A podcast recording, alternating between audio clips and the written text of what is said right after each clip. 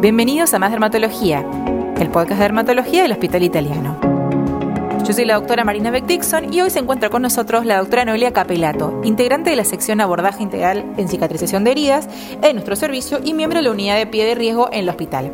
Hoy vamos a hablar de un tema que a veces puede representar un gran desafío terapéutico, que es el pie diabético. Doctora, muchas gracias por venir. Bueno, muchas gracias Marina por la invitación. ¿A qué nos referimos cuando hablamos de pie diabético, doctora? Bueno, nosotros definimos como pie diabético a toda infección, úlcera o destrucción tisular del pie asociada a neuropatía o enfermedad vascular periférica en miembros inferiores en pacientes con diabetes. Esto quiere decir que nos referimos a cualquier daño producido en el pie a causa de la diabetes por, de la diabetes por neuropatía o vasculopatía. Es muy importante aclarar que en relación a la prevalencia sabemos que un paciente diabético tiene un riesgo estimado de un 15, un 25% de desarrollar úlceras en el pie a lo largo de toda su vida. Y que esta patología, cuando se desarrolla, implica un gran impacto en la calidad de vida de los pacientes, con altísimos costos en salud y una elevada mortalidad. ¿Y por qué es tan importante? Porque un paciente diabético con úlceras en el pie tiene mayor riesgo de amputación y un paciente amputado tiene una elevada mortalidad. Así que, como verán, es un tema bastante importante por lo que la convocamos a la, doctora Larde con nosotros hoy. Y por lo general, este tipo de patologías nos sale de un paciente con un mal manejo de su diabetes. ¿no? ¿Cuál sería la fisiopatogenia del diabético? Bueno, primero hay que conocer cuáles son las complicaciones que pueden desarrollar en el paciente diabético mal controlado. Estas son la arteriopatía periférica, la neuropatía, úlceras, infecciones y amputación eh, como complicación más temida. Desde el punto de vista vascular, sabemos que los pacientes diabéticos van a tener mayor riesgo de afectación, tanto de la macro como de la microvasculatura, eh, por ateroesclerosis. Y en particular, la eh, la mm, irrigación de los miembros inferiores es la más comprometida, produciendo isquemia.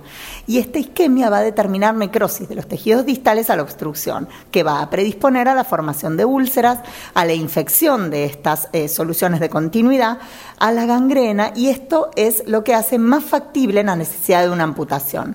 De igual forma, se compromete la nutrición de los nervios, de la, del vaso, de la vasa vasorum y de los nervios, dando lugar a la neuropatía periférica, es la principal responsable de la fisiopatogenia del pie diabético. Esta neuropatía va a ser de carácter autonómico, sensitivo y motor. Sabemos que los nervios autonómicos eh, determinan cuando se afectan que la piel se torne fina, atrófica, seca, con descamación, menor flexibilidad, menor resistencia y eso hace que los pacientes tengan elomas y fisuras.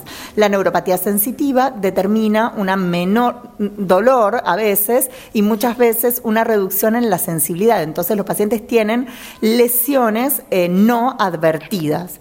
Y la neuropatía motora da una alteración, produce una alteración en los tendones, en los músculos, que cambia la forma y la... Em, este, adaptación, deforma los pies, deforma los pies y hace que el pie esté mal adaptado en un calzado. Finalmente, en este contexto, el compromiso de la inmunidad que tienen estos pacientes, a partir de una menor actividad de los leucocitos y déficit de factores de crecimiento, hace que las respuestas ante las infecciones y ante las heridas sean menos efectivas. En resumen, estamos frente a un paciente diabético que no sabe de su condición o se encuentra mal controlado, que presenta un piel con esta piel seca, ¿no? atrófica, con menor resistencia, alteraciones en su forma, alteraciones en la estructura alteraciones en la sensibilidad, que por ahí usa un calzado inadecuado, en el cual ese calzado en forma reiterada hace que puede hacer lesiones erosiones o lesiones preulcerativas, que pueden obviamente derivar en, úlceras, infecciones y en el peor caso, como lo dijo doctora, amputación, ¿o no? Exactamente, es por eso que todas estas condiciones dadas en un paciente son las que van a determinar estas lesiones preulcerativas, que son las que se pueden diagnosticar pronto, prevenir para poder tratarlas eficazmente y evitar tener una úlcera, una amputación o la muerte del paciente, que es lo peor. ¿Y este, este diagnóstico no es eminentemente clínico o tenemos algunas otras herramientas diagnósticas para apoyarnos? En este tipo de patología la semiología es fundamental, el interrogatorio, el tiempo del diagnóstico de la diabetes, otros factores de riesgo cardiovasculares asociados. Y con respecto al, examen físico, la inspección general del pie, por ejemplo, un pie con cambio en la coloración, sin vellos, con la piel brillante, atrófica, este, buscar puntos de apoyo eh, de roce en las zonas del el antepié, por ejemplo, en los talones, elomas, úlceras, alguna deformación, lesiones intertriginosas, las uñas alteradas, todo eso es fundamental en la inspección. Con respecto a la palpación, la temperatura, la presencia de fluctuaciones, abscesos, es fundamental la palpación de los pulsos, ¿sí? Como estos pacientes ya dijimos que tenían alteración de la macrovasculatura, siempre dentro de la evaluación de un paciente con pie diabético nunca debe faltar la toma de los pulsos, el pulso tibial anterior, el, el pulso tibial posterior en el canal retromaleolar interno y el pulso pedio en el dorso del pie. La toma de los reflejos aquilianos es un componente más de la neuropatía y un estudio complementario importante para la valoración de la neuropatía es el test del monofilamento, que evalúa la sensibilidad y es un estudio sencillo y no invasivo que nos va a dar un pronóstico y un seguimiento específico de un paciente con, eh, con neuropatía. También la sensibilidad vibratoria eh, nos habla acerca del riesgo y nos va a dar eh, el tipo de calzado adecuado que va a utilizar. Y con respecto a los estudios complementarios que se deben pedir en los pacientes eh, con pie diabético, nunca debe faltar la evaluación analítica de sangre para ver su control metabólico y el ecodoppler arterial de miembros inferiores para que el paciente que tiene una sospecha de arteriopatía periférica se pueda eh, se pueda confirmar. Y existe el índice tobillo-brazo, que es un estudio más específico. Y una vez que se confirma, ¿no? con todos estos elementos que estuvimos mencionando, el diagnóstico de diabético. Una de las cosas más importantes, y ya lo sabemos eh, por nuestra especialidad, es la educación de este tipo de pacientes, ya que ser una enfermedad crónica no está exenta de complicaciones que pueden derivar en consultas en la guardia e inclusive internaciones. Es fundamental la educación en relación a cumplir los controles de una dieta balanceada, de utilizar correctamente la medicación, el ejercicio físico aeróbico y el particular cuidado del pie y la elección correcta del calzado, que parece algo, unanimidad, pero es muy importante. Eh, hay que educar al paciente y a la familia en la autoevaluación y el autocuidado del pie, que se exploren y miren frecuentemente la planta del pie y entre los dedos. Siempre es recomendable eh, el baño diario con una temperatura adecuada del agua, utilizando un jabón cremoso y secando cuidadosamente los pliegues. Colocar crema humectante eh, en forma diaria en piernas y pies, no cortarse ellos mismos las uñas, lo ideal sería limar las uñas, no usar bolsas de agua caliente, almohadillas térmicas, desaconsejar la automedicación o el uso de medicamentos tópicos, callicidas o diferentes medicamentos para tratar eh, callos o fisuras en el pie. La utilización de medias de algodón o toalla es preferible eh, que sean de color blanco para notar alguna lesión eh, y sin costuras. Y esto que hablaba un poco la doctora del calzado, ¿no? Que parece por ahí una indicación trivial y que por ahí eh, a veces ni se la hacemos al paciente porque nos parece una obviedad, pero ¿cuántas veces vemos pacientes con pie diabético que tienen después problemas enormes que derivan en internaciones, en amputaciones, en gangrena por usar un mal calzado, ¿no, doctora? Sí, esto merece un capítulo especial porque debemos desaconsejar que los pacientes diabéticos caminen descalzos o que utilicen calzados con suelas finas como pantuflas, ojotas, calzados de lona, alpargatas, todo ese tipo de calzado que no protege la planta del pie, es muy importante evitarlo. Finalmente, el calzado adecuado debe ser cómodo, de material blando, preferentemente con suelas acolchadas, sin costuras internas, con punta redondeada, no en punta, profundos con capellada alta, ancha, para evitar todo lo que sea fricciones y roces durante la marcha.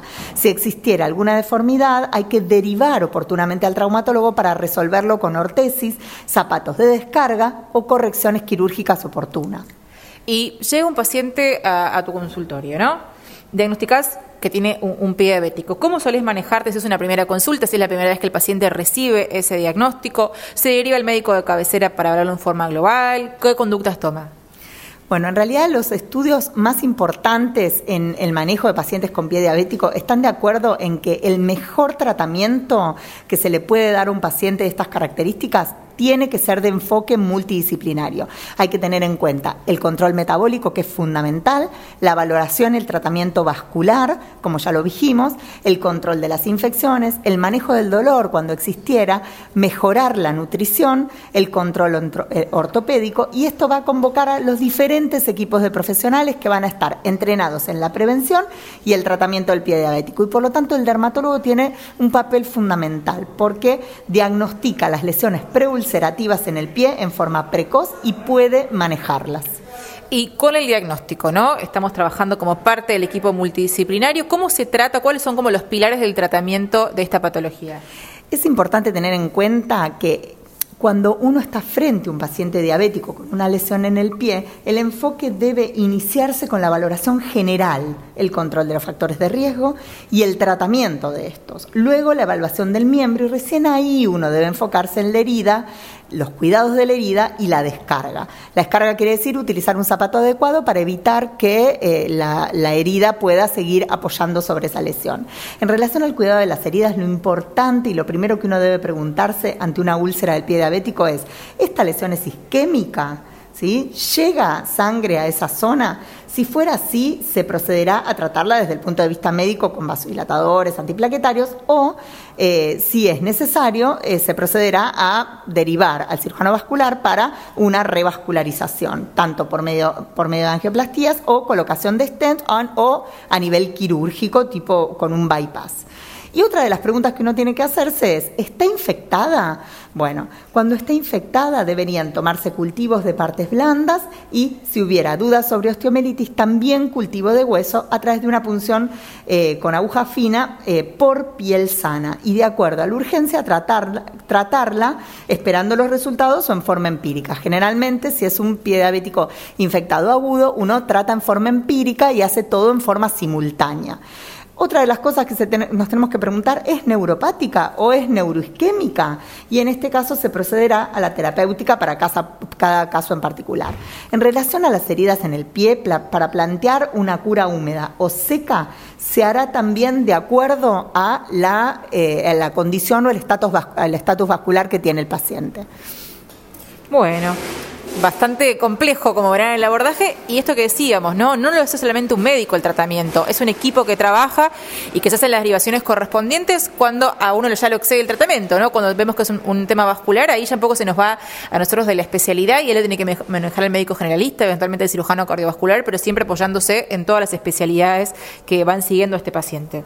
Y en cuanto a las señales de alarma para estar atentos, bueno, en realidad eh, lo más importante eh, de esta charla, yo creo que cualquier médico de cualquier especialidad tiene que saber reconocer una urgencia porque no da tiempo. El tiempo es tejido en pie diabético. Entonces, no podemos eh, darnos el lujo de esperar, de internar un paciente el viernes y que venga el cirujano vascular el lunes.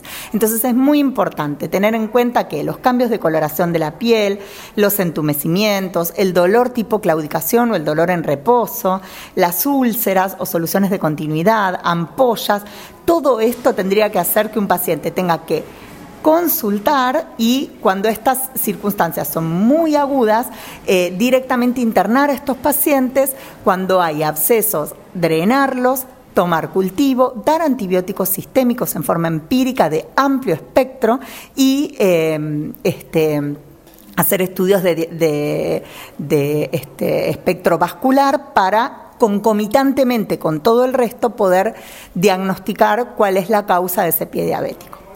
Bueno, como verán, esto es una patología de difícil manejo, es crónica, con múltiples complicaciones, por lo que la educación del paciente y de su familia, esto es fundamental, y el manejo interdisciplinario por un equipo que esté entrenado en, manejar a diabéticos es fundamental para un buen manejo de esta enfermedad y un buen resultado final. Es por eso que decidimos hacer este programa e invitar a un especialista en el tema como es la doctora Capelato, así que le agradecemos mucho por su tiempo y por todo su compartir todos sus conocimientos con nosotros. Bueno, muchas gracias Marina. Bueno, nos reencontramos así en la próxima emisión de Más Dermatología, el podcast de dermatología del Pitel Italiano. Muchas gracias.